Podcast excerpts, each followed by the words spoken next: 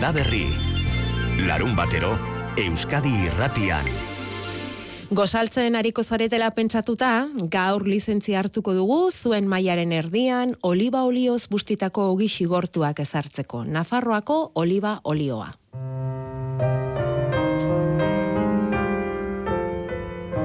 Oraindik aurtengo kanpainako datu ofizialik ez daukagu, baina iaz Nafarroan iru milioi eta erditik gora oliba olio ekoitzi zituzten. Eta merkaturatzekoak kontutan hartuta, hoiez aparte, badira familia txikiak euren olibondoetatik fruitua bildu, herriko olio errotara eraman, eta han olibak zukutuz etxerako olioa egiten dutenak. Eta hoiek ere asko dira, eta bihar, arroizen horixe jarriko dute dastatzeko urre berdea, zuen gozaritarako hori eskaini hasi nahi dugu gaurko saioa. Egun denoi Julen San Martin eta Bion partetik.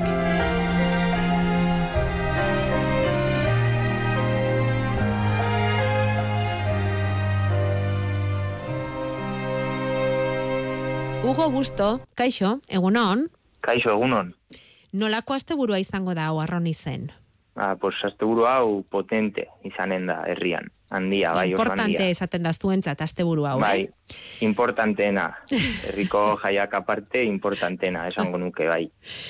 Bueno, jendetza joango dela badakigu, ze arronizko tostadaren egun hori izaten da izugarria. Hor, oliba, olio, zigurtzitako ogi xigortua dastatzera. Zenbat jende joango ote da eta zenbat litro olio banatuko ote dituzue, Hugo?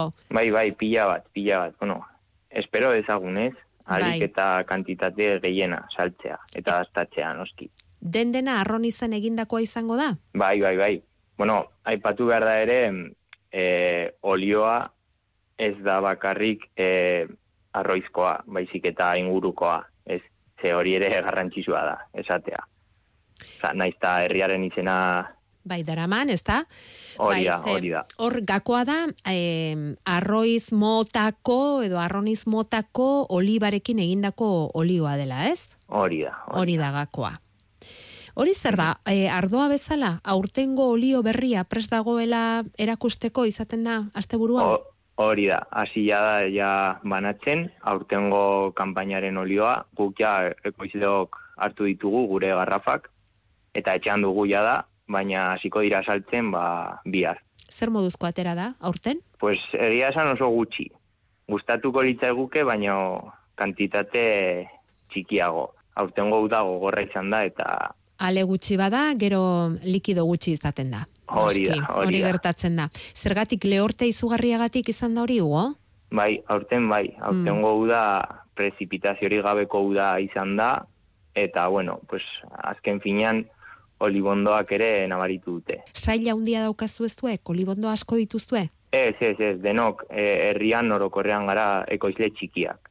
E, jarraitzen dugu e, familian, familiak zuena, Ja, beste Ja. garaian, orduan, eta Ja. denok egiten dugu gauza bera.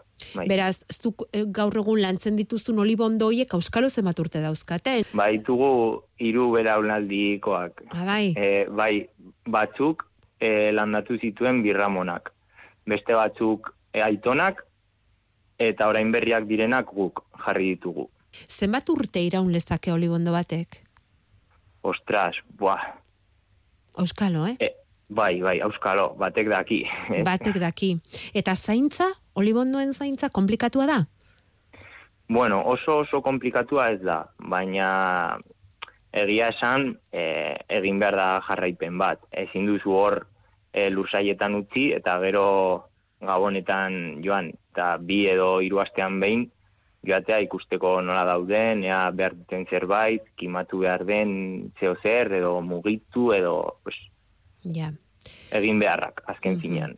Beraz, olibondoak zaindu egin behar da, Bai, uste bai. genuen asko maitezuela beroa eta maiteko du, baina gehiagizkoak ere ez mesederik egiten. Ez, ez, Ja, ez, gehiagizkoa ez. Zaintza ez da komplikatua. ja. komplikatua dena da usta handia izatea, urtero, hori bai, dela komplikatua. Baina zuen helburua hori da, Hugo, usta handia izatea da zuen helburua, ez duek azkenean etzarete kanporako Ez, ez, olio ekoizleak, ez da? Ez, helburua da tradizioarekin jarraitzea eta ingurua ere zaintzea eta mantentzea. Bai, Guk ezagutzen dugun moduan. Bai. Zu berez etzara arroizen bizi? Ez, ez, ni burlatan. Burlatan bizi zara, baina lotura handia daukazu arroizekin eta horko olibondoekin. Bai, bai, noski. E, gurasoek atera izan behar zuten bere garaian lan bila, ez, beste askok bezala, eta bueno, gu hemen gaude, baina herria hor dago, eta posible denean, pues, aragoaz, ez. Bueno, imagina dezakegu aurtengo olioaren usaina. Kolorez, garrastasunez, nolakoa da? E, beti Probatuko bezala, zenuen, noski? Bai, noski. Hartu genuen lehenengo egunean, ba, ireki genuen garrafa bat e, jakiteko, ea nolakoa zen aurtengoa. Eta? Oso gozoa, beti bezala. Baina urte batetik bestera pikin bat aldatzen da? Edo beti dauka zapore bai, berbera? al, aldatzen da, baina nik egia esan, nik ez dut asko Ja. nabari. Hugo, ba, olioak gaur egun duen prezioa izan da, etxeko kontsumorako olioa izatea ederra izango da, ez? Nor berak landu dituen olibondo hoietatik bildutako aleak, eraman errotara, eta handik ura eotu, prestatu, eta garrafoia bete eta etxera eramatea hori izugarra izango da, ez? Bai, e, batez ere, aurten eta iaz gertatu dena, kokatu gaitu ego, egoera batean, non ikusi dugun, ze garrantzitsua den e, guk egiten duguna e, jarraitzea, mantentzea eta gero pues, jende artean e, zabaltzea. Ez? Ze ematen du beti joan behar dela kanpora e, produktu bila eta ez badugu denetarik hemen, orduan ba, badu bere alde ona ere egoerak. Da, mila esker gaurko gozaritarako olio ederra ekartzeagatik ugo. Ha, zuei.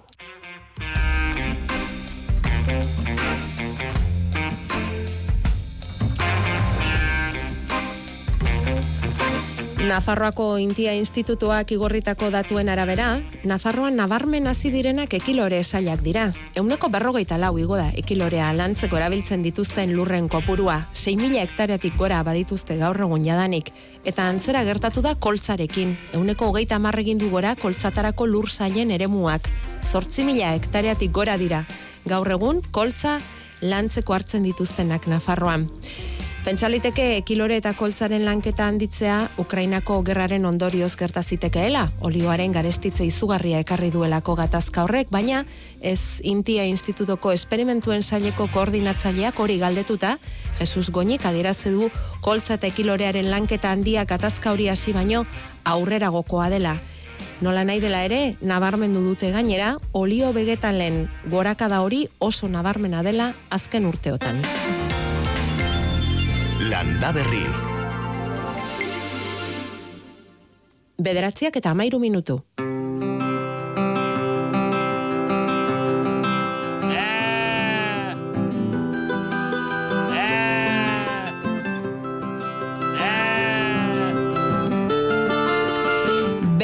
Artzantzari eskainitako asteburu kulturala prestatzen ari dira beraztegin martxoaren hiru lau eta bosterako. Hiru eguneko ekitaldi sorta antolatu dute datorren astebururako. Zertarako? Ba gauza askotarako, gogoetarako, divertimenturako eta orain arte hartzantzari lotuta herrian egin duten lanketa plazaratzeko. B. Artzain kultura asteburua ospatuko dugu beraztegin. Martxoaren irutik bostera.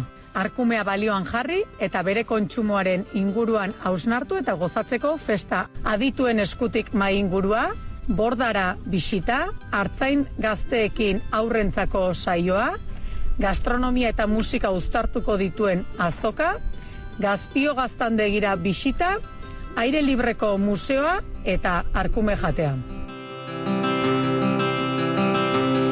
Berastegi tolosaldean, Nafarroarekiko mugan dagoen herria da, mila biztanle pasatxo ditu, belardiz inguratua, hartzantzaren gaia lantzen badaramatzate dozen ardi bat urte, hartzai mahaia osatzera iritsi arte. Lan hori herritarren gana eta bizitarien gana plazaratzeko garaia iritsi dela eta B asteburua prestatu dute urrengo astebururako. Amaia azkoe berastegiko alkatea da eta ezer baino lehen eskatu diogu gaur egun herrian hartzantzak duen presentzia eta garrantzia zenbaterainokoa den kontatzeko. Ardik, gutxo gora bera, ba, 2000 pasatxo edo kalkulatzea daudela, bai, Eta gaur bere hortan en hartzantzaz bizi dana bakarra daukagu, bai? E, bueno, bere lanbidea osotasunen edo esango genuke lanbide bakarra edo e, oidana ez da, edo ogibidea esango genuke. Bai. Eta gero beste ba, ba asko daude ez da, ba, dozena bat, ama bost bat etxetan eba ikazta egiten da, eta bueno, hartaldeak e, txiki xogok edo handi xogok dituenak ba, ba asko dia. Irurogeita amarren bat inguru, esan digute, irurogeita amarren bat familiak badituela beraztegin ardiak, naiz ez izan hori euren jarduera nagusia. Beraz, presente egonda eta dago hartzantza herrian, eta hori bereziki hiru esparrutan antzematen da. Paisaia eta gure herriko ingurunean zaintzak, ez da, daukan garrantzia, e, baita ere, ba, bueno, bertako elikagaian sorreran, ez da, izan gaztarkumea, edo, bueno, esnetikan, ardi esnetikan eratorritako beste elikagai batzuk, ez da, eta, bueno, honek aldi beren, ba, tokiko ekonomian ere, ba, badu, ez da, bere, bere garrantzia, naiz, eta, bueno, oaindikan, ba, nahi baino kopuru txikixogoa izan, ez da. Horrexegatik guztiagatik, orain lauzpa bausturte, hartzantzaren inguruko lanketa antropologikoari ekin zioten beraztegin. Horren ondorena izan da, ez? Herriko herrian atera deun liburuan argitalpena, baita ere, bai da beste mugarri garrantzitsu bat. Gero ja, bueno, lehen aipatu duzu, naziren aipatu duzu hartzain mailan osatzeare bai, bai izan da beste emaitza bat edo esango genuke, eta gero ja, ba, bueno, aurrengo pausua edo izango, ba, ba azte buru hau, ez? Aipatu berri deun azte buru hau.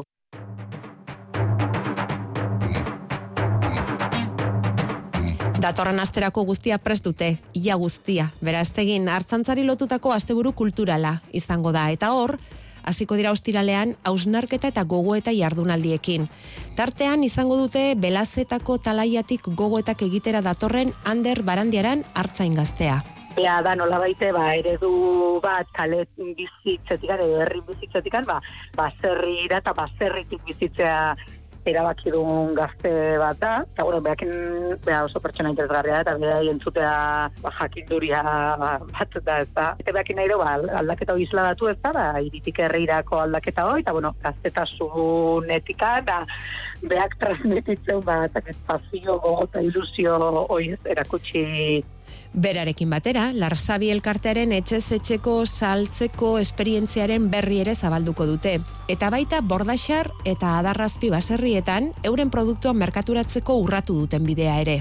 Oiekin jarri ginen harremanetan, ze, bueno, nahi genuen nola baita elikagaiak merkaturatzeko e, beste aukera bat, e, eman zundula pare bat urte dola lege berri bat ateratzen eusko jaldaritzak, bai, nola baite ba, erregistroa beharren, ba, bueno, baimen batekin, ez da, hola, elkagaiak merkaturatzeko, ba, esango genuke, ba, bueno, erreztasun gehiago emateitun baimena da, noski bere mugakin, ez da, baina, bueno, aukera bat da, ba, ba, erregistro eukitak eskatu zitun, ba, ez igentzi guzti nola baite, ba, pixkat geizten dituna. Hoi nahi genien erakutsi herritarrei bi eredu, ba, ba, nola dan, eta beraiek espetatu ezatu, ba, nola izanan prozesua, ez da beraiena.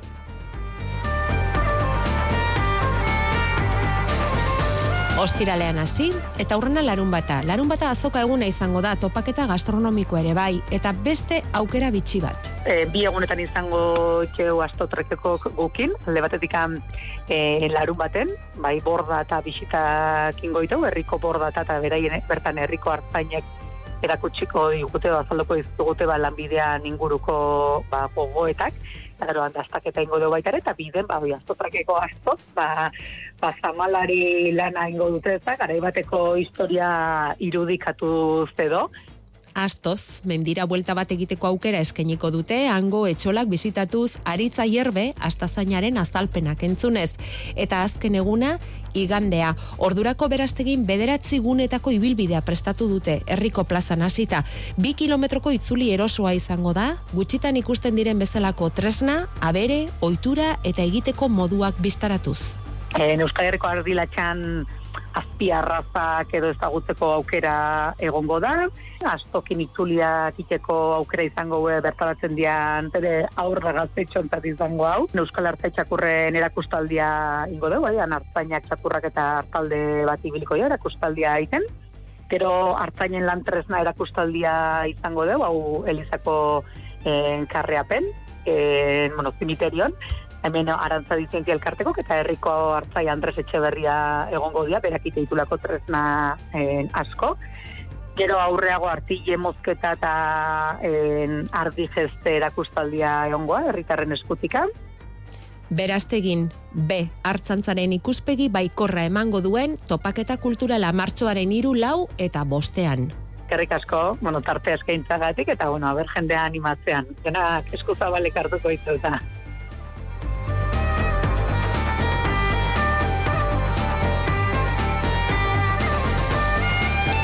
Berastegin egingo dute landaola sarien banaketa ere martxoaren iruan ostiralean eguerdiko amabietan ezagutaraziko dituzte landaola federazioaren seigarren edizioko irabazleak zeintzu izan diren.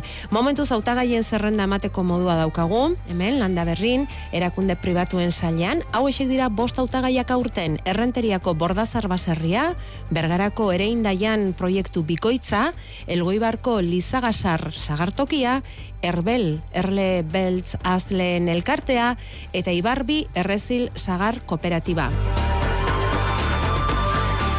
Erakunde publikoen saria irabazteko hautagaitzan berriz, ondarribiako udala dago, bidez bide landa ere mugurako eskaripeko garraio zerbitzuagatik, eibarkoa, errebalazokagatik, zumarragako udala ere bai, herriko azoka sustatzeagatik, amezketakoa, pello zabala guneagatik, zarauzkoa, merkatu plazagatik, eta hortaz aparte oinatiko zubilaga oinati iltegia. Gero aparte izaten dira urteetako ibilbideari eta landa ere muko emakumeari ematen zaizkion sariak ere, baina noien jabeak sari banaketako egun berean eta ekitaldi berean jakineraztiko dituzte. Eta ea aurrerago landa berrin ezagutzeko aukera izaten dugun. Mamá, ¿por qué soy así? Así como, cariño. Si Dios nos ha hecho perfectos. Somos perfectos. Du beldurra diezu erlei? Bai. Hogei mila erle espezie pelikulako trailerra da hori. Munduan diren erle espeziak ala omen dira, hogei mila. Hori diote erle adituek behintzat. Eta hori aukeratu dute bere pelikularen izenbururako estibaliz urrosola zuzendariak eta bere taldeak. Berlingo zinemaldian gaur jakingo dugu urrezko hartza bereganatzen duen edota zein distantziatara geratzen den saritik. Erleak modan daude, konturatzen zarete, baita zinean ere. Modan daude erleak, nabarmen gutxitzen ari diren garai honetan. Gure biodibertsitateari eusteko ezinbestekoak dira, baina naturaren babeserako nazioarteko elkargoaren arabera, azken amarkadan euneko goita mar gutxitu da erleen kopuru Europan, eta mundu mailan mende erdian erdira eitsi da erle basatien kopurua. Eta orain hiru emango dizkiogu zuari, desioak bota aurretik. Kutsadura, nekazaritzan erabiltzen diren pestizidak, aldaketa klimatikoa, listor asiatikoa asko dira gurean erleen eta oroar intsektuen kopurua nabarmen jeistea ekarri duten kausak eta tartean daude gaixotasunak ere. Lokea da erleen gaitz nagusietako bat. Ba orain gaitz hori b- behintzat gainditzekotan egon gaitezke. Estatu batuetan hartu berri baitute erleentzako lehen txertoa. Igotzalkorta. Erleentzako lehen txertoa nazioarteko ikerketa baten ondorio izan da, loke gaitzari aurre hartzea helburu hartuta. Matin jauregi erlezainak eta faktoriako kolaboratzaileak argitu digu, loke Amerikarra edo Europarra ez dela uneotan erlezainen buruko minagusia Euskal Herrian. Loke Europeo Amerikarrak zaparte, ba, listor asiarra, e, barroa destruktor izeneko akaro txiki bat, eta kontaminazioa, Horrek ez du esan nahi, arazoa ez denik, urtero daude gure erlategietan loke kasuak gaitza zer den azaldu digu jauregik. azkenen da ontxo antzeko e, gaitz bat, horregite jona erlauntzan barruko jaioko dian erlea gaixotu, eta muki bezala e, uste dut, horregite jona erlauntza guztia hilarte, ba, erlauntza bat izan leke, edo beste igual erlategi oso bat, kaltea handia dituna. Badaude kasuk, beti urtero urtero kasuk, baina nire kasuan ez dut inoiz bizi izan, baina beti irakutsi izan dugu olako kasutan, erlauntza guztia erre, material horri eman, ze oso kontagio oso dala, eta zerbait behartzu mintzat erantzun bat horrek. Erleentzako txertoa aipatu dugu, baina noski, ez da erlea ziztatzen. Botika, erregina jele edo jalean sartzen da, erreginak jandezan, eta ondoren immunizatutako arrautza jarri. Erregina da erlauntzako partaide bakarra arrautza jartzituna, beraz horren arrautzak dia txertatuko dianak. Hortik dator jaiokoan erleoi, ba, ja loketikan babestua egotea. Erregina gazkan elikatzeko, aurreneko egunetan, erregin jalea, erregin jelate bidez elikatzea, eta horre aukiko txertoi ba, gero ja bere genetikoki, ba, ja, babestuta duteko ba, gaixotasun horrekiko. Jauregi eta gure erlezainak zain daude ikusteko estatu batuetan nola funtzionatzen duen txertoak. Albiste ona dela argi dute, baina emaitzak eta izan litezken albokalteak ikusteko zain ere badaude. Dena beharko du erleak eta beharko dugu guk, intsektuak oroar eta erleak bereziki ezinbestekoa baititugu polinizazio egin eta lurrak guretzat jakiak eman ditzan eta oroar biodibertsitateari eusteko.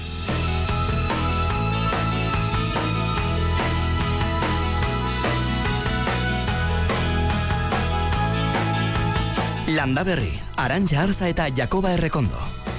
Xumia da nire barnean, xumiak nire oin lurtarrak, xumia dut jantzikan, eta begien koloria xumia, xumia alaber nire gorputz maskala, xumiak ezurrak eta errainak, oksigenoa xumek iragazten dutenak, xumiak digan nire birikak itxuraz, xumia naiz egiaz, udaberriko graminea rotuen moduan, haize pelarekin batera, aratunat kulunkaria.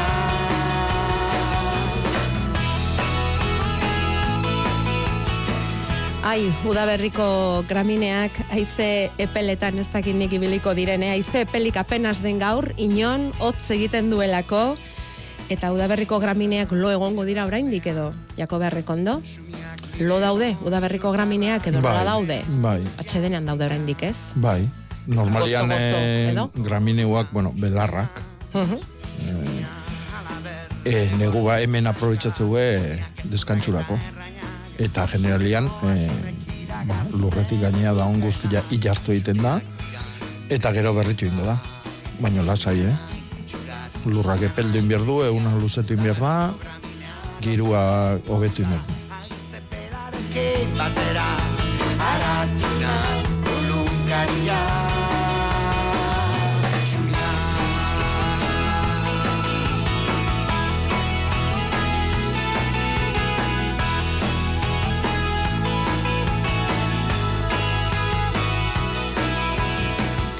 Hotz, sano eta sarkorrarekin esnatu da gaur eguna, naiz eta udaberria aspaldi hasita dagoela esan izan digun jako berrekondok saio honetan. Neguaren beste erakustaldi bat jaso dugu ala ere aste honetan eta gozo doa urten negua eta hori nabarmenduko dugu udaberrian segura eski. Bueno, hilgorako azken egunetan gara, otxaileko azken egunetan alaber, ea, azgaite zen, Jakoba, ze lan gomendatzen dizkiguzu, aholkatzen dizkiguzu, gara honetarako zertan aritu beharko genuke, ongi aritzeko? Bueno, baina, eh, il, ilgoran bukaeran gaude. Bai. Eta e, hilberan sartzeagoaz datorren astiontan. Orduan, ba, biletako lanak dazkau egiteko. Eh? Bai, txertaketak, e, horrekoan aipatu genitu baitere kaina berak eta bambuak mostutzeko sasoia, en, landaketak, hm? ostua galtzen duten e, landare guztin landaketa egiteko sasoia da, hilberan sartuko gea asteazkenakin, eta e, hortigatzea, ama bostegun eukiko itugu, ja martxuan aurreneko ama bostegunak, e, azken landaketak egiteko e, ostua galtzen ez duenakin. Ostua galtzeuenak, e, oi, ostua galtzen dutenakin. Ostua, ostua galtzen ez dutenak, ez, garraskik zitrikoak, e, mimosa, gartia, artelatzak, oidanak, e, ingo ditugu. Eta bai. aurten batez ere, garrantzitsua da hoizatik lurra hoendik oso hotza dago. dago. Giruare oso hotza dago mm-hmm. eta izotza iteko arriskua dago toki askotan. Ordun hoi desegokila da erabat landaketak egiteko. Vale. Baina lasai etorriko dia giro honak eta ordun ba ez dakit zitrikon bato eskuratu balima dugu Eukit iestuan bertan, e, hau akate ondua, oain oso modan da ona baitare, eukit iestuan bertan, toki goxo batian, babes batian, eta gero etorriko dia berriz ere landatzeko egunak. Inausketa sasoiare etorri da, eh? goatu martxua beti da aipatzen dugun hilabetia. Ordon hilbera hau izango da oso oso ona inausketak egiteko. Frutarboletan, eh? zagarrondo, kibi, matxak, en, larrosak, eh, hortensiak, oidanak imatzeko sasoia, hau da, ordon goatu. Toki gozotan, itxason ingurutan, e, ja, ba, balkoitan eta ditugun landariak ere, ba, bueno, ba, ja luberritu ditzakegu. Eh? Atera, lore ontzitik, lur guztiak kendu, sustrai guztik biztara atera, eta lur ona jarri. eh? Lur, lur onena, lur beltza, eta ongarri, ondo ondutako ongarria, luarra edo simaurra nastuta jarri. Eta mm, garaioi oso ona da baita ere, baina eusketa egiteko loreoitan. Eh? Baina esan deuna, toki gozotan. Mhm. Toki preskotan itxoin noa indikane. Vale. Orduan, eh, lorontzian pago eta aritz landare txikiak dituzten hoiek, orain egin berko lukete? Landaketa bai. Landaketa bai, ezta? Bai. Datorren ostegunetik anatzea, ama bostegun ditugu. Vale. Eta aurreko hastian nik uste eta ipatu genitula, iru eun, e, Bai. iru eun oso on datorkizkigu, Bai. sortzi behatzi eta amar. Bostare bai, eh? datorren igandia. Bilar sortzi. Bai, hoiek denak sustraiegunak direlako, ezta? Sustraiegunak eta hilberak, bai. Bost, zortzi, bederatzi, amarre, pago, aritz, ostoa galtzen duten, landare, hoiek, ba, euren tiestotatik atera, eta beste ere lasaiago batzuetara pasatzeko. Bai, odo Eh? zaina bai, eh? muntxeitikan edo atea eta landatzeko guaintikane garaiona da, baina kontuz izotzaite bali badu, eh? Maialen iza zai daukagu. Ja, ba, berze esate Ea zer esaten digun, Euskal Meten, egunon, Maialen. Kaixo, egunon. Otza datorkigula asteburua esan diguzu, bihar bustixiago ere izan daitekeela. Eta astelenetik aurrera, ze panorama ikusten duzue? Ba, bai bihar eta baita astelen aste artean, hotza areagotu egingo da, temperatura nabarmen jaitsiko da, baliteke bihar maksimoak bos, zortzi gradu ingurukoak izatea, baina astelen aste artean, ba, maksimoak ez dituzte lau bos gradua gaindituko, beraz, hotza egingo du, gainera, iparraizeko, berraldeko aizea sartuko da, bizi biliko da, tenek hotz sensazioa nabarmen areagotuko du, eta beraz, ba, hotza izango dugu protagonista, eta izotzarekin jarraituko dugu, eh? Minimoak beti ere, ba, odeitzaren araberakoak izaten dira, eta datozen egunetan ere, izotzarekin jarraituko dugu, ez dira gaur bezen bestokoak izango, baina bai, astelen, aste arte, aste azkenean, izotza botako du, batez ere araban, baleko batzuetan handia izan liteke, beraz, datozen egunetan hotza eta izotza izango ditugu, eta aipatu duzun bezala, bihar ere giro guztiago izango Bai. dugu, gainera, elurkota desente jetxiliteke, eh? Eguerdi Ja. partean bostu metrura ingurura jetxiliteke, egun amaitzerako berren metro inguruan egon liteke, eta beraz, ba, gutxi botako du, baina botatzen duen hori elur moduan egin dezake, eta astelenean baliteke baita ere, ba, itxas mailan elurra ikustea. Hau da, ez du asko egingo, eh? gutxi izango da, prezipitazio txikia izango da, baina datozen egunetan botatzen duen hori, batez ere bihar gauetik aurrera, ba, elur moduan izango da, eta esatu dugun bezala, egiro oso, oso, oso hotzarekin jarraituko dugu, eta baita ere ba, lehorretik, eh? botatzen duen gutxi hori, ba, zer gutxi izango baita. Esan nahi du, mendit ontorretako elur zuri hori hor izango dela, oraindik ere egunetan. Bai, hori da, mantenduko da, eh? Mantendu Bai, egingo bai. da, Bai, eta bai. Jakobak esan duen alurra hotz dago, eta hotz jarraituko du, beraz landaketa eta horrelako triskantzak ez ditzagun egin, itxoin dezagun, ar dezagun pazientzia pixka bat. Maialen iza egun onona pasa, eta mila eskerra handi bat gurekin egoteagatik. Agur.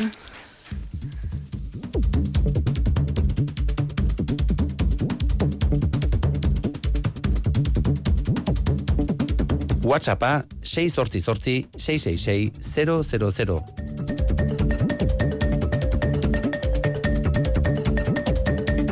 Zuzenekoa, bederatzi lau iru 0 bat, bibi, 00. Horrekin Jakobarekin zuzen zuzenean hitz egitea lortuko duzue. Javier, uste dugu, irakaslea dela, astean zer lan egiten du, eta asteburuan libre dagoenez esan du, landa berrira deituko dut. Gure eskolan daukagun problema azaltzeko. Javier, egunon, Kaixo, egunon bai. ze gertatzen zaizue ikastolan? Bueno, ba, ba ikastolako negutegian e, ikasleekin, ba, uraza edo letxugo batzuk landatu genituen, eskarola batzuk bai, eskarolak iskur batzuk bai, eta, bueno, ba, gertu zaizkigu, ez dakit, zorri moduko batzuk, eta, ba, letxuga, nola, egiez, e, josita.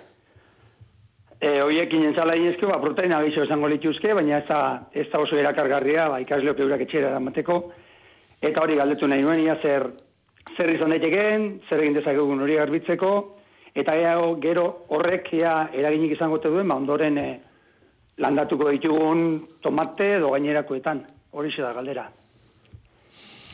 Zai, jargazkia ikusi dituzuen, edo... bai. Arnasa sakon xamarrartu du Jakobak. Ez da Ez, ez, ez, oso, oso simplia da nere ustez. Eh? Bueno, batetikan negutegia da, orduan, e, bueno, negutegiak edo berotegiak e, gure landarentzako baldintza hobiak ekartzetu eta horretik antxe jartzen dugu, ba, negune zehose geixio eukitzeko, Baina hoi e, kontrajuak ebadakile, zorriak antxe bilatzeu babesa. Batetik hoi, e, bigarrena, e, zorri asko eotiak esan nahi du generalian ongarrik eta gehiagizkoa indeula. Eh, hau da, e, nitrogenua bier baino gehiago da honian, beste janari blokeatu iten dia, landaria oso ondo azten da, mardul azten da, Bai, oi nitrogenoak ekartzen dulako, eta orduan zorriak hoixe gustatzen zaio. E, zatik, bueno, beak egiten duna da, e, ez dena sartu eta izardia zurrupatu. Orduan, e, zenbat eta izardi goxogua eon, ba, oibili hor gorata bera, ba, betzako obia. E, gaine- gainera oso datu ona esaten duzu, eta da, e, eskaroletan ez da hola. E, eskarola zakarragoa da. Claro. Eta garratzagoa, ez? Bai, Edo- bueno, edo mikastasuna ez da hain importantia, baina gogorragoa. Ja, ja. Eta orduan, ba, letxu, xamur-xamurrak, Mm. simaurrasko eondan tokikuak, ba, oi gustatzen zaizkio. Orduan, nere ustez, gehiagizko ongarriketa bate onda hor. Ez dakitena da, letxu hauen sasoian iritsi da noi, edo aurretik ere ongarri asko dauka, eta zuek bota eta bota jarraitzen dezuten, orduan... Ez, Eh, ikasturte hasieran bota genuen, eta Bai. obraz garbi pasau, eta arrezko ez dugu, ez dugu la parteko hori bota, baina gian, lehen ere bigarren e, e, zera da, e, letxu aldia nola baita esateko, bai, eta aurrekoa garbiago, aurrekoetan netzan egin beste nabarmendu, Hmm. baina oraingo honetan bai. ja. Bai, gorrisak, bueno, gorristak edo, Mhm. zela da, hojarroble doiek, Bai, bai, bai, bai. batabia bera ere, bai. Bai, ba, hoi nik esango nuke ongarriketan gatik dala, eh? Javier, ez baita hain erresa ez da jakitea lurra nahikoa ongarrituta daukagun, gutxi giote daukagun, edo gehiagizkoa ze beste entzule bat ere badaukagu, hemen Jakoba esan ez, esan didate baratzeko lurrak ongarri gehiegi daukala, hori konpentsatzeko zer egin liteke. Zuk igual bueno, atzemango diozu, azte- adiz? azteko, azteko eh, karia dantzatzia dakau. Karea. Kariak egiten duna da mm, materia organikoaren eh, garapena esango genduke, edo hartzidura, edo degradazioa eh, bizkortu. Mhm. Eh? Orduan batetik oi. Eta urrungua izango litzateke hemendikatzea, ba, puska batian ez ongarritu, zatiloi. Eta e, eskola honetako aurrek horrela eraman barko dituzte urazak Bai. etxera, ez dago beste Bai. remediorik ez. Ez, ez, ez, ez. Hombre, tratamentua egin dezakete. hm? Hasi daitezke jaboiakin tratatzen, jaboi potasikoakin, eta, bueno, horrek pixka bat garbituko du, baina Ja. oso zaila da barru-barruaino Claro, sartzea bai. letxu batian. Bota nuen nola, erosikiako nolait ekologikoa edo Bai. ez, eh, nekazaritza ekologikoa onartzen dana, megaro barrura sartzea oso, Bai. oso zaila da, eta bueno, berriro ere. Pixka bat garbituko du, eh? Baina, Ja. Eta aurrerantzian horrek, bezakit ondoren e, zerak el tomatiak eta jartzen ditugunerako, e, arazo bere izan daiteke, Eh, nahi dugun ongarrituko gehiago. nik ez nuke gehiago ongarrituko, oain, eta karia eman zetik tomatia, tomatia justu oso karezalia da. Aha. Oso karezalia da. Eta horrekin probatu ikusi nola datoztin, eh, eta, bueno, ba, bihar, ba, geho ongarrik eta bihar bali madu, ba, ba, bueno, ba, mindakin edo ongarritu. eh? Hau da, e, simaurran urakin, eh? ja lurra ezingo dezu ongarritu, orduan, ba, ureztaketakin. Bueno, e, Ba, ederki. baduzu beste lan bat diferentea, orain, karestatzea. Hori da, bueno, ika- ikasleek ikasteko ere... Hori ba, ondo etorriko hori ba, ondo torriko zaizue. Kimikako klasian. Hori da. Eskerrik asko guregan aurbiltzagatik, Javier, eta... Eskerrik asko zeuei. Ja. Bai, jo. Da, eskerrik asko. Bai, ondo segi. Agur, agur. Entzun gernikatik datorren hau. Egunon, e, miren az gerniketik. E, nire galdera da, e, oparitu didat e, akra, A-K-R-A, eta tabakoaren e, azie, eta noiz erein behar dut. Orain hilo da sasoia edo aurrera hue etxaron behar dut. Eskerrik asko. Tabakoaren azia erein daiteke hemen? Bai. Bueno, ereiteagatik bai, erein daiteke edo zer Bai, baino. bai, Eta bai. ematen aldu... Bai, bai. Bai, Ondo gaina. bai. Bai. E, eta e, egualdea jute balimagea, hau da, ego muturrean, Naparroa eta Arabaldea, ba, garai batian, asko egiten zan landare bada. Mhm. Geota gutxillo egiten da, geota gutxillo erabiltzen dalako. Mhm.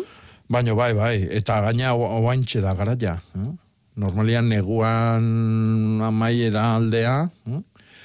e, erein, eta gero, ba, maiatzian edola landatuko dugu.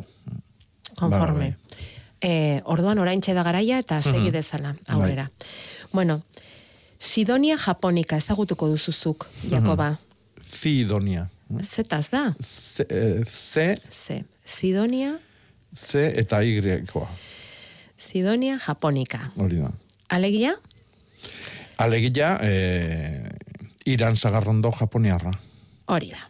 Erresago esango dugu hori. Bueno, ezagutuko duzu eta ezagutzen ez duzuena izango dizugu, ba, alako mm, zuaiska moduko badela, edo, eh, hola, zuztar gogor xamarrak dituen em, landare bat, lore zoragarri politak dituena, g- gure parean gorri-gorria egokitu da. Ordiziako azokan topatu dugu, baliarrengo edurne jauregiren postuan. Eta eskatu digu mesedez, Jakoba, azaltzeko nola bir sortu liteken landare hau. Ze, hain da polita, ba, berari bezeroek esan egiten diote, eta hau nola eskejetik jarriko nuke, ugalduko nuke, nola egiten da, oso zaila da, ez da? Oso zaila da, aldaskatikan edo eskegetikan ugaltzia. Eh? Egurra zitzeiten nahi galako. Eh? E, egitura egurkara du. Eh? Zuaiska bada, baino oso egur gogorra eta eh? Pe, pentsatu ba, zagarrondo bat bezala. eh? Edo iran zagarrondo arrunta bat bezala. eh? Hau japoniarra da, txikilla, txikilla, bueno, zuaiska bada. E, lorealdi ikusgarria du, negun ostua galtzen du, eta gero udaberrin loria saltzen da ostua baino askoz lehenago, eta kolore oso deigarrik ditun landare bada. Gorrik, laranjak, arrosak, eh, zuri jakin nastuta, bueno, mm, kolore mordua da. eh? Festa bat da. aldaera pila bat daude. Eta gero, iran zahar bat ematen du, kozkor bat ematen du. Ez guk ezagutzen dugu iran zahar haundioi bezalakoa, baina bai, desentekoa. Eh? Ba, mandarina baten tamainakoa. Eta oso oso e, lurruntzua da. Oso aromatikoa da. Adibidez, erropa tartian jartzeko eta oso egokia, ba, bueno, usaioi erantzten dulako. E, eta esate dizut, oso, oso komplikatua da aldaskatikan hoi sortzia. Errexena izango litzakena da, e, adar bat hartu eta lurrea sartu, lurretikan pasarazi punta berriro atera, e, horri belaunketa ditze zaio. Eta en, horrekin lortuko deguna da urte bete hola eukita, ba, lurrazpin daun zati hortan sustraiak emango lituzke, eta urrengo urtean mostutzen dugu aurretikan, eta gero landaria gelditzen da, sustraiak edo, eta gero punta kanpoan utzi deguna landaria. Eta txertatura egin daiteke, Orduan, ba, gustatzen bazen mazaigu, koloren bat bereziki edo guk ezagutzen dugun aleren bat, ba, txertatu daiteke. Baitare beste erabada ipurdila lurreztatzia.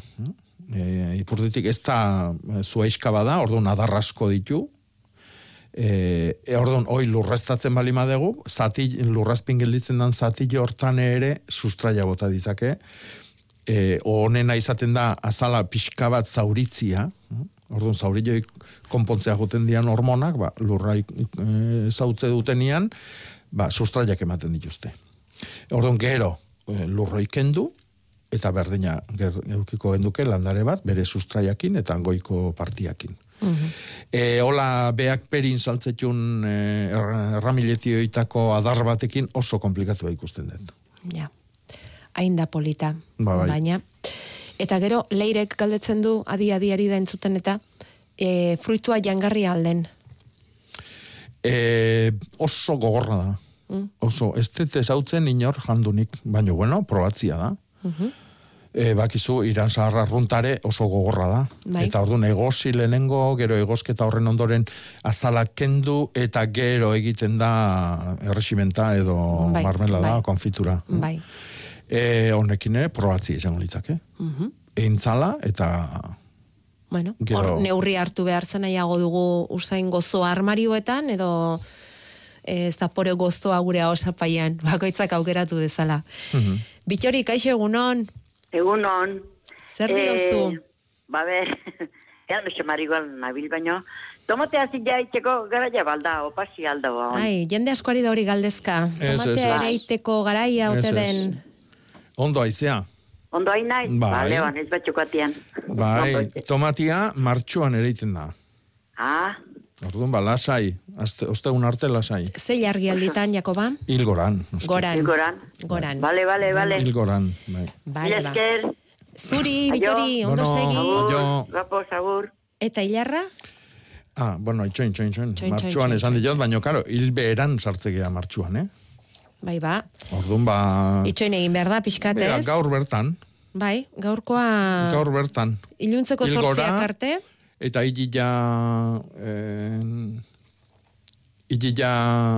En, bueno, ba, martxuan sartuta gaude, Bai, gaur oita bosta da, bai, orduan, ba, gaur bertan ere. bale. Gaur Mm. bertan. Ah, beste, beste, gaizkin abil, bale. Bai, hor, bai.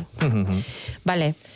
E, eta hilgora horrek iraungo digu martxoaren bater arte, eh? Gero bai, sartuko ba, gara. eske, bai, mm, mm, azte bai. azkenian bukatzen zaigu, Bai, gaur fruitu eguna da, eta aprobetsatu Vale. bestela bilar, eh, aztelena, azte hartia, oike bai. Eh? Vale. Baina ja sustrai eguna dia desberdina. Baina, bueno, hilkorran. Bale. E, bueno, hasi zara nola mm, sustraiak lortu eta kimuak lortu eta bar, orain hemen galdetzen dute, ea ongi esaten dudan, besterazuk zuzendue, kaeno melesa, txaone melesa, Bai, ipurditik ematen dituen puja sustraidunak kenduztu galtzen alda, bai, bai? bai. Egin daiteke era horretara. Mhm. Bale. Venga. Txain omeleza da, leheno itzen dugun beran mm, beste izen bat. Ara, ni gaur tomate ere iten, bidali digu batek hemen. ba, earkia da, ba.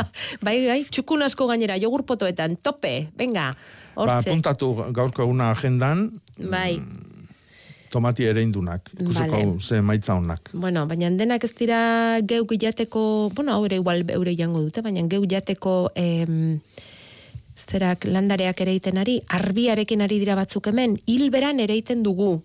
Eta orain, arbisorotik buru oberenak hartuta, azitarako aldatzeko zei jargi ote da oberena. Guantxe, jende asko kestu ingo lan hoi. Esango nuke. Eh? A ber, azteko er, nuke. arbilaia zeinek ere egiten du. Hori da.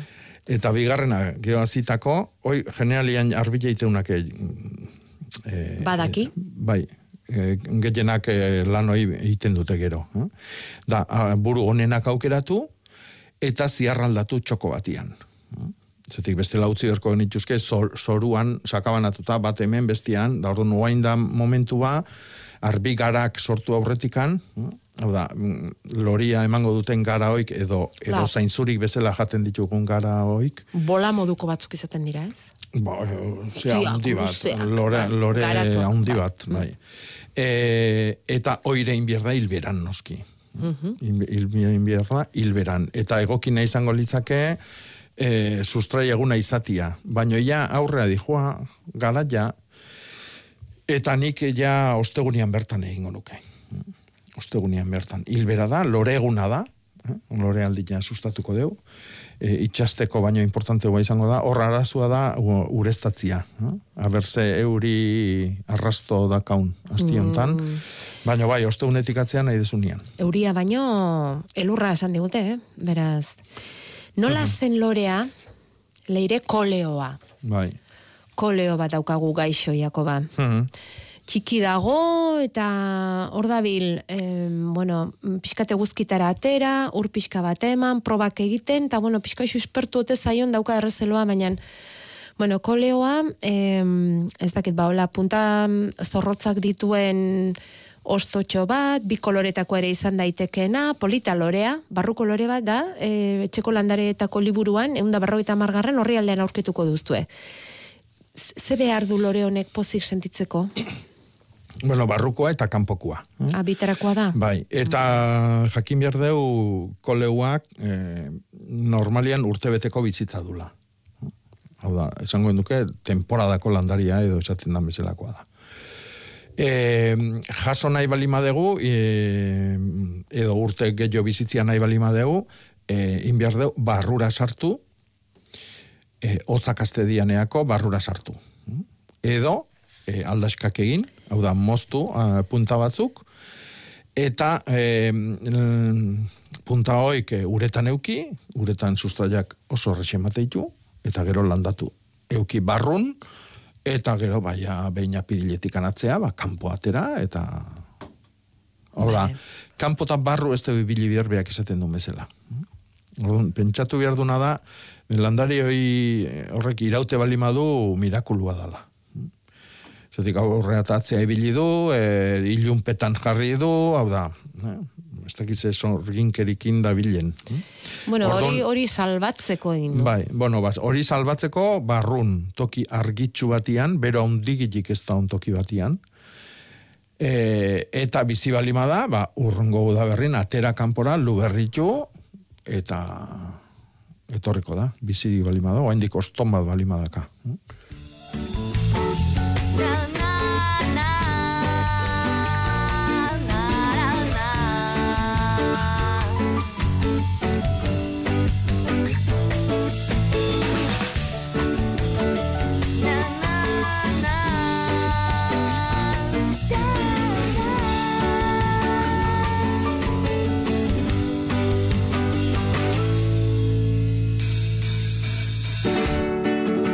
Behatzi minutu orantxe, goizeko amarretarako eta landaberrin aste honetako hitza biltzeko, garaia geukere geure usta propioa, bueno, zuen gandik jasotzen dugun guztia aparte, geure usta propioa daukagu, hitza, geure hitza, e, gure iztegitxoa osatzen joateko. Zer letratan kokatu behar dugu gaurkoa? Jakoa? Gaurkoa E. E letran. Bai. Bonga, bota. Erpildu. Erpildu. Bai, erpildu, eta beha lotu ba, erbildu. Erpila da, zokorra. Lurra latiakin edo giratzen danean, edo goldiakin edo zokorra gelditzen dira. Lur kozkorrak izango genduke. Eta gero ik txikitu inbiar izaten dira. Arriakin edo, bueno, ariakin, e, zokormazuakin. Eta erpildu hortitik dator erpilmazua, edo erpil jaiki, jaikila, dala mazua bea. Eta orduan erpildu erabiltzen da bai e, zokorrak egiten diala, hau da, egualdiak adibidez e, euri asko indunian bat zokorroik egiteko egitea laguntzen du batzutan. Eta gero erbildu da zokorroik deseitia. Vale, lurra erpildu eginda. Bai. Eta guazen denok mazoak hartu eta erbiltzera. Bai. Gutxi gora bera, ez? Bai. Bueno, oso ondo, ezagutzen zenuten, erpildu, erbildu, ba ezagutzen baduzue, erabiltzen baduzue, edo aldaeraren baten jabe baldin bazarete, favorez partekatu gurekin. Zendenak biltzen ditugu. Zokormazuaz, seguru ezautzen dutela. Zokormazua da, zokorra desegitekoa, eta baitare... Lanabesa? Eta persona. Hori da, oso gozo gozo ere ez. Bai, bueno, zokormazua. Gozo gozoa ere ez. Naiz eta rima polita egiten duten. Bueno, E, beste egun batean daukagu azaldu beharra, Jakoba, no, zuk igual, bapatean ingo duzu, eh? baina niri zalantza batzu sortu zaizkit. Txoi, non, non, non galdu zait, meztu, inbeste daude hemen, galdu naiz. Galdu naiz, galdu naiz, galdu naiz, galdu naiz. Gainera mm. esaten zuen, etzela zuzenean barazgintzari lotutako hitza, baina naiz zuen pixkat bere iztea mingotxa, em, zer esan dugu, eskarolaren gatik, garratza, e, pff, galduta gabiltza. Mikatza. Dio, mikatza, mingotza, bai, bueno. Bueno, horik, bakio, hitzoik toki bakoitzian bere era erabiltzen diala. Ja. Baina, bueno, nik guk eh, adibidez agarrakin eh, garbi dao, eta ez da hor eh, nasketaik. Gezak eta gozuak. Hoi, gezak eta gazik. Vale. Gazik dia Ja. jateko zagarrak, ez? errezila adibidez. Bai. Eta gezak, izango liake, sagardotakoak, gezak dia hau, haba lehortu iten dutenak. Bai. Jo, gezetan dazkau gezaminak, ez? gezenak dianak izango genuke. E, eta hoiek dia mikatzak. Mikatza eta garratza ez da unastu bihar. Garratza da ospina. Eta mikatza da aba lehortzen duna. Orduan, azidua, gazteleraz, azidua eta amargo, esango genduke. Mhm. Mhm. Eta hor, hor ja ez da onazketa. Geotoki batzutan mingotxa, e, beste batian Beste aldaera batzu daude. gazilla esatez Bai. zaio gatzai bakarrik. Hori da, eh, eta bueno, geza, bada, e, e, itxasoko urarekin konparatuta, ba, errekakoa, ez da? Bai. Gazirik gabekoa, gatzi gabekoa, eta bai, uf, e, badaude hor nabardura asko, eh? Bada, bai. Hortan egia esan, euskarak aukera asko ematen Hmm. Em, arrasaten, erpilaren sinonimotzat mokila erabiltzen da. Baita, eh? Mokil mazoa. Mhm, Amoroton, esaten dute zokildu mhm, eta zokila, beraz, eh? mhm. Vale, zokormazua, motrikun, normal, hor bezala, guztu gu bezala, bai. Bueno, guk erabiltzen duguna ez da normala, eh? Bueno, ez, Guk ez erabiltzen duguna da Ez guria. du esan normal, barkatu, Ah. horrela esan du, barkatu, ja, ja, barkatu. ja, ja. E, eta beste batek esaten du, lurra xeetzeko guk beti alperra. Bueno, alperra da mm, atzeneko mutorrekua bai, da. eta, eta ere mu handi xamarra denean, ez? Bueno, Eh, bueno, esan nahi dut. ere bai. no? Baina bai, bai, alperra da gero, gero, gero. Bai. Mhm.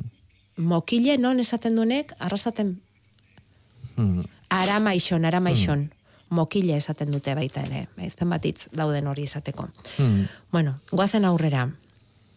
E, martxo bukaerako hilgora ona tomateak ere iteko, esan dugu orain dela, tomatea eta eta piparra, biak eskatzen dizkigute. Bai. Balio du baita bai, ere, bai, ez? bai, bai, bai, bai, lasai. Vale. Bai, gaina, bueno, beti esate deu, tomatiakin presaka ibiltzia hemen, Alpar, alpar, itxasaldian alperri da. Mhm, bai. Tuteran bizi balimazia, oso ondo, baina Bai. hemen e, iparraldi hontan kontuz. Eh? Bai. Piper guztik, e, patata, berenjena, eh, oidanak, martxuan e, oso garaiona da. Mhm. Bueno, e, men lurzail bat garbitu nahian dabil, entzule bat, ota Bai. ugari dago, eta Hmm. jakin nahiko luke noizten garaiona ote hori mozteko. Hmm. Garoa ere badago, hau maustea komeni alda, Bueno, garua oain e, ilarri jarrin da ongoa, gorri gorri. Eta, bueno, txukundadian aldetikan, bai, bestela, ez dira inongo kalte ikengo. vale. eta larra ere badago. Orduan, gu, gure asmoa balima da, landarioidi kalte egin atzeratzeko, eta guk sailoi garbitzeko eta libratzeko, adibidez, ba, soru egiteko, edo ereiteko, edo dana dalakoako, e, oain moztutzia, adibidez, garua alperri da, baina otia tal sasillanik oain moztuko nituzke. Zatik geho puja berrik etorriko dira, eta haik kontrolatzia arrexagoa izango zaigu udaberri udaran. Eh? Zein, eta eh, beti hilgoran. Ilgoran. Beti ilgoran. ilgoran. Hori importantea da esatea, Bai, bai, ilgoran. bai. Kalte egitean, kalte egiten pentsatzen nahi alako. Mm, jaso dugu baita beste hitz baten inguruan ea mm, e, Mikelek esaten digu, jako barik galdera bat bota nahi diot aukerarik bada. Bueno ba, bada, eh, Mikel, ez pentsa beti nahi adina aukera izaten denik saio honetan, eh? eta denoi kaso egiteko ezinezkoa, benetan, eta gaurkoa ere, ezinezkoa da denoi kaso egitea, baina bueno, e, zureari helduko diogu. Esaten du ba alda izen konkreturik ibai ertzean kokatutako landalurrak izendatzeko. Padura izena dabilkigu buruan, baina soroari erreferentzia egiten dio horrek. Adibidez, usurbilgo herriberako alorrei erreferentzia egiteko erabiliko genuke, termino hori. E, bueno, padura, padura beti izan da e, urak harrapatzen duen lurra. Orduan generalian, errio, errioan onduan, e, edo errekan onduan, edo edo itxasuko urak ere bai. Eh? Itxasuko ura sartzen bada, ba, e, toki batzutan padura esaten da, beste batzutan fadura, eta beste batzutan madura. Adibidez, seguran, e, segura eta zera ingo lurrak hartzetula, hor dago madura izugarri bat. Erreka txiki bada, baina madura da. Maura, igual Horrek esan nahi du, e, horrek esan nahi du, e, urak harrapatu, harrapatu bai izan dela lurroi noiz batxe. Guk ez dugu hitzoi erabiltzen, adibidez usurbilen beak esaten dula, guk ez dugu hitzoi erabiltzen. Guk herriberak esate ditugu, esate dugu. Herribera normalian e, zampiura batekin babestuta daude, hau da, uran kontra eraikitzako mendi batekin, eta drenajeako sistema oso komplikatu batzuk dauzkate. Eh? Azakin bidez, eta e, Maria ilotzen danian ura esartzeko, eta gero Maria geisten danian urak ateratzeko, eta bar. Gutzako herribera. Herriberak, bale. Baina padura erabili daiteke, noski. Vale. Eta bukatzeko esango dugu gaur egun berezia dutela ean, bertako produktuen azoka egitekoak dira eta ean, bizkaian, amaika terdietatik aurrera. Bestetarako betarik ez daukagu aste ona pasaiako ba. Berdin. Gaur zortzira arte, Ba, ondo izan. eta hemendik aurrera, albistegia eta amarauna.